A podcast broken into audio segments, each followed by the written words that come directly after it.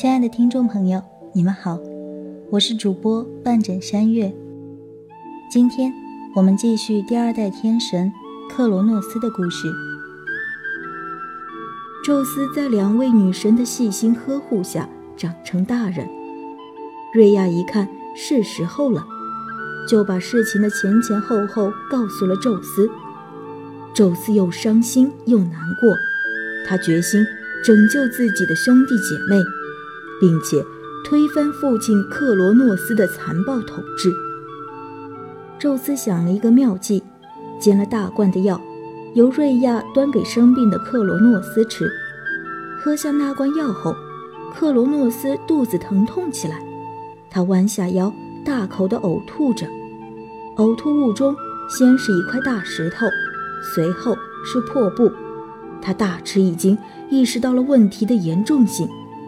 接着，他吞下去的五个儿女都被他吐了出来。说也奇怪，这五兄妹在父亲的肚子里不但毫发无损，而且都长成了大人，像宙斯一样高大健壮。兄弟们一出来就联合宙斯一起反抗父亲，双方斗得天昏地暗，却一直没有分出胜负，战争僵持了十多年之久。克罗诺斯找来朋友帮忙，其中一个就是自己的堂兄，非常聪明的普罗米修斯。他看到双方僵持不下，就建议说：“天神呀，我看还是把你的兄弟们从地底下放出来吧。如果有他们帮助你的话，你就赢定了。”可是。克罗诺斯担心兄弟们怀恨在心，会倒打一耙帮助宙斯，他拒绝了。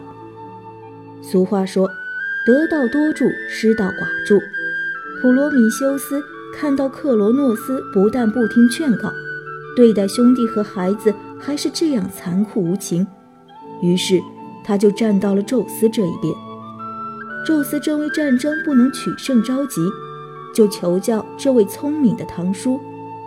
普罗米修斯告诉宙斯，应该解救那些被关押在地底的叔叔伯伯们，有他们的帮助，胜利才有把握。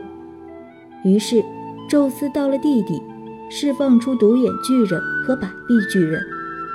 独眼巨人送给宙斯一些礼物：雷霆、闪电、霹雳；送给宙斯的一个哥哥哈里斯一顶可以隐身的帽子；送给另一个哥哥。波塞冬一只三叉戟，而脾气暴躁的百臂巨人则直接参战，加入宙斯阵营。他们要惩罚他们的兄弟克罗诺斯。在得到了独眼巨人的宝物和百臂巨人的帮助后，宙斯率领大军开向奥林匹斯山。双方短兵交接，一场恶战开始了。战争开始不久，局势偏转。克罗诺斯的部队根本不是对手，开始节节败退，而克罗诺斯也斗不过百臂巨人。